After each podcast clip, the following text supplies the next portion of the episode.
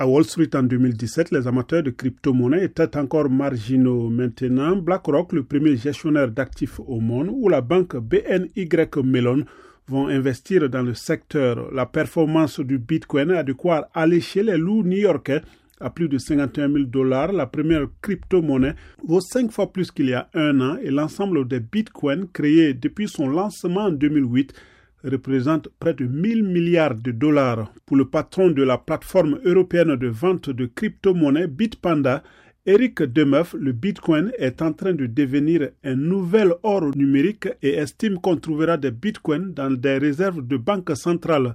C'est un actif très volatile, donc très risqué, mais ça fait dix ans qu'on dit que Bitcoin va s'effondrer et il est toujours là, souligne le chercheur Mathieu Bouvard de la Toulouse School of Economics.